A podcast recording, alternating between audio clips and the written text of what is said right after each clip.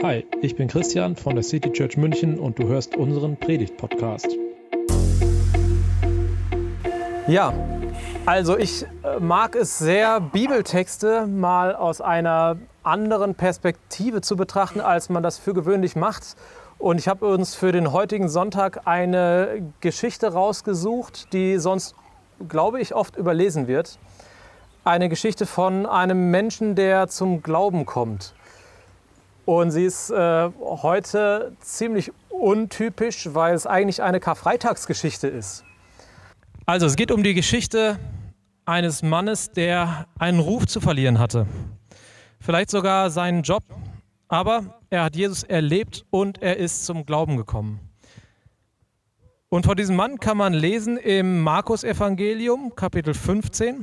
Da heißt es, der römische Hauptmann, der dem Kreuz gegenüberstand und mit angesehen hatte, wie Jesus gestorben war, rief aus, ja, dieser Mann war wirklich Gottes Sohn. Lasst uns mal angucken, was da passiert ist. Denn besonders majestätisch oder göttlich ist es ja nicht gerade, wenn jemand am Kreuz stirbt. Wieso erkennt der Hauptmann gerade in diesem Moment, wer Jesus ist? Lasst uns erstmal einen Blick darauf werfen, was dieser Hauptmann denn eigentlich so für einer war. Also er war Römer und die Römer waren damals die Weltmacht. Niederlagen kannten sie nicht wirklich. Sie standen für Rücksichtslosigkeit, für Stärke, Härte und Zielstrebigkeit. Und der Hauptmann war einer, der sich in diesem System eine Position erarbeitet hat. Erfolgreich, selbstbewusst, einer, der was zu sagen hatte. Ich weiß nicht, ob ihr auch so jemanden vor Augen habt. Vielleicht euren Vorgesetzten, vielleicht einen Professor, vielleicht den Captain eurer Sportmannschaft. Einer, der genau weiß, was er will und was er braucht. Und auch, wie er es bekommt. Und wenn ihr dann von eurem Glauben anfangt, dann wird oft nur festgestellt, dass Jesus doch was für alte Leute ist. Ihr werdet vielleicht belächelt. Mit eurem barmherzigen Glauben werdet ihr es doch nie zu irgendwas bringen. Aber wenn wir von Jesus begeistert sind, dann wollen wir doch auch, dann wollen wir doch auch die Menschen, die uns wichtig sind, daran teilhaben lassen. Dann wünschen wir uns doch, dass sie Jesus kennenlernen. Aber für sie hat Jesus vielleicht gar keine Bedeutung. Und Paulus sagt es einmal so, das Wort vom Kreuz ist eine Torheit für sie. Was hat diesen Hauptmann dann so plötzlich davon überzeugt, dass er den Gott eines gerade eben erst hingerichteten anbetet und den, der gerade eben gestorben ist, als Sohn dieses Gottes erkennt? Lass uns mal angucken, was in den Minuten vorher passiert ist. Was hat Jesus getan und was können wir daraus auch für uns lernen? Das erste ist, Jesus bleibt sich treu. Als Jesus von den religiösen Führern zur Hinrichtung verurteilt wurde, da hat er nicht aufbegehrt. Er spielte nicht den Superhelden, er ließ nicht seine Macht raus, um das alles zu verhindern. Er ist still geblieben und dem Weg gefolgt, den sein Vater für ihn vorgesehen hatte. Auch wenn dieser Weg extrem war. Jesus hat sich nicht zu einer Reaktion drängen lassen, auch wenn viele Menschen das sicher gern gesehen hätten, wenn endlich mal jemand gegen die Römer aufsteht oder gegen die Überheblichkeit der religiösen Elite. Aber auch denen, die ihn zur Hinrichtung bringen, den römischen Soldaten, den Tempelwächtern, der Menschenmenge, begegnet er anders als erwartet. Er sagt, Vater, vergib diesen Menschen, denn sie wissen nicht, was sie tun. Wow, was für eine krasse Reaktion. Unerwartet, aber krass. Und hier wird deutlich, Jesus hat nicht nur geredet, sondern er tut auch das, was er sagt. In Matthäus 5, da sagt er in der Bergpredigt, ich, sage, ich aber sage, liebt eure Feinde, betet für die, die euch verfolgen. Das waren bei Jesus keine leeren Worte.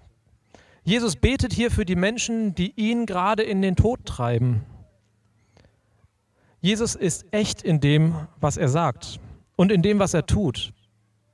Wenn er von Vergebungsbereitschaft redet, dann entspricht das seiner Identität. Er spielt da keine Rolle. Er hat keine Masken auf, sondern er ist echt. Jesus weiß, wer er ist und das lebt er bis in den Tod hinein. Und wer bist du? Weißt du das? Spielst du eine Rolle? Vielleicht den tollen Christ? Versuchst dem Bild zu entsprechen, was andere vorgeben? In der Gemeinde der Fromme? Auf der Arbeit der Starke? In der Familie der Liebevolle? Klar, verschiedene Aufgaben verlangen auch, dass man sich den Situationen anpasst. Aber bist du trotzdem noch echt? Entdecke, was dich ausmacht und werde immer mehr du selbst. Kopiere nicht jemand anderen. Du musst dich nicht mit anderen vergleichen, sondern oder so, so, versuchen, wie sie zu werden, nur weil sie scheinbar so tolle Christen sind, die gerne singen, die gut mit Kindern können, die tolle Anspiele spielen, die toll predigen. Entdecke das, was dich ausmacht und lebe es. Das heißt jetzt nicht, dass man keine Vorbilder haben sollte. Mir ist aufgefallen, dass Menschen meine Vorbilder geworden sind, wenn sie genau das sind, was sie wirklich sind und keine Rolle spielen. Wenn sie nicht so tun, als wären sie jemand. Und genau das möchte ich mir dann zum Vorbild nehmen. Von ihnen zu lernen, mir meiner selbst bewusst zu sein und dann das zu sein, was Jesus in mich hineingelegt hat. Das, was Gott in mich hineingelegt hat. Gott hat mich so gemacht, wie ich bin. Warum sollte ich ein anderer werden wollen? Gott hat dich so gemacht, wie du bist. Einzigartig unter den acht Milliarden Menschen. Sei du selbst und nicht jemand anderes. Wenn wir als Gemeinde eine Gemeinschaft sind von Menschen, die wissen, wer sie sind und die das leben, ich glaube, das wird ansteckend sein. Wenn wir echt sind, ich glaube, das ist anziehend für andere Menschen. Ein zweites, was man bei Jesus in den Minuten vor seinem Tod beobachten kann. Jesus steht zu seinen Bedürfnissen. Echt zu sein, das heißt auch zu seinen Gefühlen und Bedürfnissen zu stehen. Als Jesus am Kreuz hingerichtet wird, da sagt er, ich habe Durst. Ein ganz menschliches Bedürfnis. Ich glaube, wir, wir ignorieren manchmal unsere menschlichen Bedürfnisse, gerade als Christen. Wir werten sie ab. Das ist ja nur fleischlich, heißt es dann komisches Christenwort. Die Bedürfnisse sind ja nur Dinge, die unser Körper will. Wir sollen doch vom Geist geleitet sein. Ich glaube, das ist Blödsinn. Gott hat uns als Menschen geschaffen. Er hat uns mit diesem Leib geschaffen. Und dazu gehört auch, dass wir Bedürfnisse haben. Und dazu sollen wir stehen. Ich wurde gerade schon angesprochen, warum denn dieser Gösserkasten leer ist. Wir dürfen diese Bedürfnisse haben. Wir dürfen uns freuen über einen vollen Bierkasten.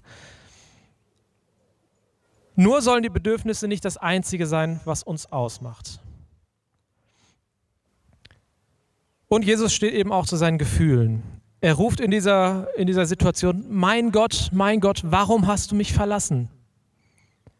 Er ruft nicht, Sie, ich seht her, ich sterbe für euch, ich bin euer Held. Er sagt das, was er fühlt. Er fühlt sich verlassen. Er wünscht sich, dass Gott ihm nahe ist, aber das fühlt er gerade nicht. Und wenn Jesus etwas sagt, wenn Jesus das Gott entgegenruft, vor all den Menschen, dann dürfen wir auch mit unseren Gefühlen echt sein. Wenn wir uns von Gott verlassen fühlen, dann dürfen wir das ausdrücken. Wir dürfen zeigen, dass es uns nicht immer gut geht. Wir müssen keinem irgendwie eine heile Welt vorspielen. So zu tun, als ob es uns als Christen immer gut ginge. Das ist nicht richtig. Spätestens, wenn ein Mensch selbst anfängt zu glauben, dann wird er merken, dass, wir, dass es nicht ehrlich ist. Dann wird er merken, dass es auch im Glauben, auch wenn man glaubt, immer wieder Probleme gibt. Ich bin genauso von Krankheit betroffen wie andere. Ich mache mir genauso jo Sorgen um meinen Job wie andere. Ich habe genauso auch mal Streit in der Familie oder Stress mit Freunden oder sogar Streit in der Gemeinde. Aber oft versuchen wir als Christen ein anderes Bild zu vermitteln. Und dann erleben die Menschen um uns herum, dass dieses Bild einfach falsch ist. Und dann würden sie uns zu Recht als Heuchler bezeichnen. Jesus war ganz ehrlich mit seinen Gefühlen, mit seinen Bedürfnissen. Also können wir das auch sein. Noch eins tut Jesus. Er kümmert sich in diesem Moment um die, die ihm wichtig sind. Wenn es um die Echtheit der Gefühle geht, dann auch um die Gefühle für andere Menschen. Jesus sorgt sich in seinem Sterben noch um seine Mutter. Sich um seine eigenen Gefühle und Bedürfnisse zu kümmern, heißt nämlich nicht, dass man deshalb die Bedürfnisse von anderen Menschen, die Nöte von anderen Menschen aus dem Blick verliert. Also hat Jesus das sogar im Moment seines Sterbens nicht getan. Er sagt, Frau, das ist jetzt dein Sohn. Und zu seinem Freund, dem Jünger, sagt er, das ist nun deine Mutter. Für uns wäre das heute komisch, wenn uns jemand sagt, das ist jetzt deine Mutter. Aber damals war das so etwas wie die Lebensversicherung. Es gab noch kein Sozialsystem wie heute mit Rente, Krankenversicherung, Pflegeversicherung und so weiter. Wenn der Sohn einer Frau starb, dann war das eine Katastrophe, weil sie nicht mehr versorgt war. Das hat Jesus für seine Mutter aber noch im Sterben sichergestellt. Und noch eins, Jesus steht zu seiner Überzeugung. Als Jesus dort am Kreuz hängt, da ist er umringt von Menschen, die ihm nichts Gutes wollen. Das ist sehr offensichtlich. Sogar von dem einen Mann, der sein Schicksal teilt und neben ihm hingerichtet wird, wird er noch verspottet. Aber es gab noch einen weiteren Mann, der hingerichtet wurde, der ihn als unschuldigen Sohn Gottes erkennt und das bezeugt. Und Jesus sagt zu ihm, ich versichere dir, heute noch wirst du mit mir im Paradies sein. Für Jesus spielt die Vorgeschichte eines Menschen keine Rolle. Der Mann neben ihm ist ein Verbrecher. Ein Verbrecher, der offensichtlich so eine schlimme Tat voll, äh, begangen hat, dass er hingerichtet wird. Und trotzdem steht Jesus dazu, denn mein Vater will, dass alle, die seinen Sohn sehen und an ihn glauben, das ewige Leben haben. Auch in diesem letzten Moment. Bis zuletzt hört Jesus nicht auf, das zu bezeugen. Genau das hat den Zorn der religiösen Elite entfacht, dass er für sich in Anspruch genommen hat, in Gottes Namen zu sprechen. Aber das tut er bis zuletzt. Manchmal fühlen wir uns vielleicht auch wie in so einer feindlichen Umgebung. Nicht ganz so krass wie bei Jesus, aber das könnte in der Schule sein, wenn alle darüber lachen, dass du gläubig bist, oder auf der Arbeit, wo dich vielleicht Leute für einen religiösen Spinner halten, oder sogar in der Familie, wo keiner deinen Glauben so richtig ernst nimmt. Aber selbst in diesen Umgebungen kann unser Glaube neugierig machen. Auch wenn die Situation noch so negativ erscheint um einen herum, können, doch, können sich doch immer wieder auch Gespräche ergeben, in denen Menschen offen sind.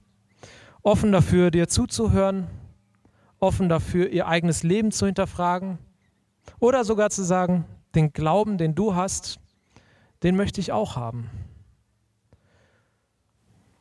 Jesus sagt hier in dieser Situation nicht, lass mal gut sein, wir sprechen ein anderes Mal drüber. Wäre auch schwer gewesen im letzten Moment. Wir haben oft Angst davor, so klar und deutlich zu sprechen. Aber Jesus ist unser Vorbild. Er spricht selbst am Kreuz noch so deutlich und hoffnunggebend mit den Menschen, ganz egal, was die Umgebung davon hält. Und dann schließlich weiß Jesus auch, wo er hingehört. Auch in dieser feindlichen Umgebung, wo, wo nur seine Gegner um ihn rum sind, da weiß er, wo er hingehört und er hat keine Angst davor, das klar zu sagen. Er sagt, Vater, ich lege meinen Geist in deine Hände. Jesus weiß, wo er herkommt. Er weiß, ich gehöre zu meinem Vater, zu Gott im Himmel. Davon ist Jesus überzeugt. Er ist nicht alleine.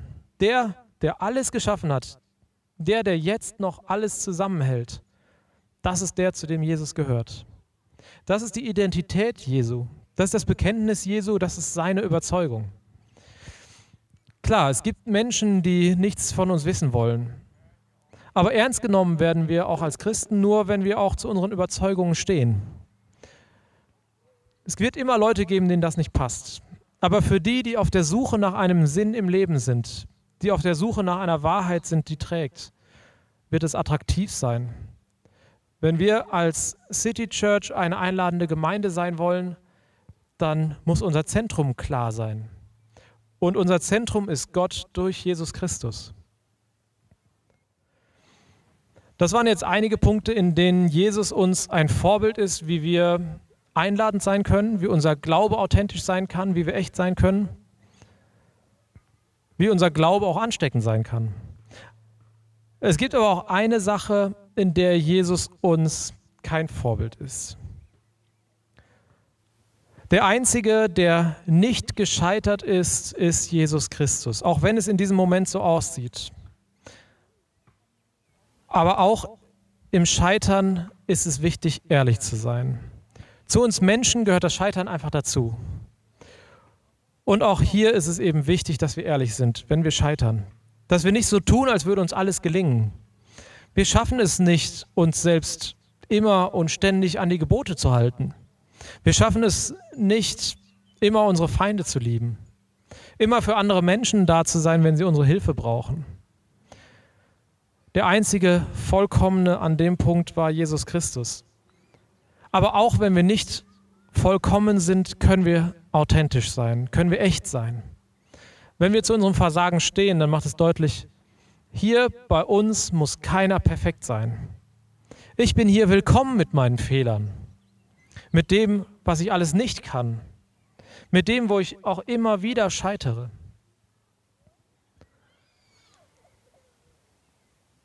Ich habe jetzt einiges gesagt zu den letzten Worten Jesu am Kreuz, aber ich habe noch nicht gesagt, warum er überhaupt dort hing. Er hing dort, damit unser Scheitern nicht mehr zwischen uns und Gott steht. Er hing dort am Kreuz, damit der Weg frei ist, trotz all unserer Fehler Gemeinschaft mit Gott zu haben. Und das drücken wir auch bei uns in der City Church aus. Wir können mit unseren Fehlern Gemeinschaft mit anderen Menschen, Gemeinschaft miteinander und ganz besonders Gemeinschaft mit Gott haben. Jeder hier hat seine Fehler und wir als Gemeinde, wir haben unsere Fehler, aber wir wissen, Jesus liebt uns. Er liebt uns mit all diesen Fehlern.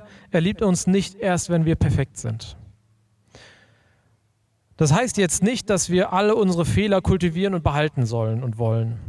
Als wäre eh alles egal. Im Römerbrief, da sagt Paulus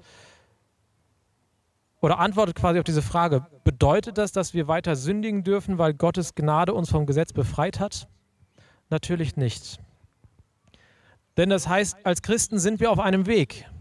Wir sind auf dem Weg, Jesus immer ähnlicher zu werden, immer mehr zu lernen, echt zu sein, zu lernen, die gleichen Fehler nicht immer wieder zu machen, aber gleichzeitig keinen wegen seiner Fehler auszuschließen. Uns mit unseren Fehlern in Liebe gegenseitig anzunehmen, ich glaube, das macht Gemeinde attraktiv. Das begeistert Menschen. Das zeigt Menschen die Liebe Jesu Christi. Zum Abschluss möchte ich nochmal zurückkommen zu diesem Hauptmann. Er sieht, wie echt Jesus ist. Dass er nicht irgendeine Show abzieht, dass er nicht irgendeine Show gespielt hat, solange er am Leben war. Er erlebt, dass er die Wahrheit gesagt hat. Dass er zu dem steht, was er gelehrt hat. Und das bringt ihn dazu, Gott zu loben. Und genau dafür möchte Gott uns gebrauchen. Dass Menschen in unserem Umfeld beginnen, Gott zu loben. Dafür müssen wir keine tollen Menschen sein, keine tollen Christen, die alles richtig machen, sondern dafür können wir einfach echt sein. Mit unseren Fehlern, mit unseren Ängsten und Nöten, aber auch echt in unserem Bewusstsein, dass wir zu Jesus Christus gehören und unsere Fehler nicht bedeuten, dass wir verloren gehen. Wenn wir den Menschen vorleben, dass Gott mit uns klarkommt, obwohl wir nicht perfekt sind, ich glaube, dann macht das neugierig. Ich glaube, auf diese Art echt zu sein, ist ansteckend. Das hat dieser Hauptmann erlebt. Ich glaube, das haben viele von uns auch schon erlebt. Und ja, ich wünsche mir, dass auch andere Menschen das durch uns weiterhin erleben. Das war die Predigt aus der City Church München. Wir freuen uns, wenn du auch nächstes Mal dabei bist. Und bis dahin wünschen wir dir eine gute Woche.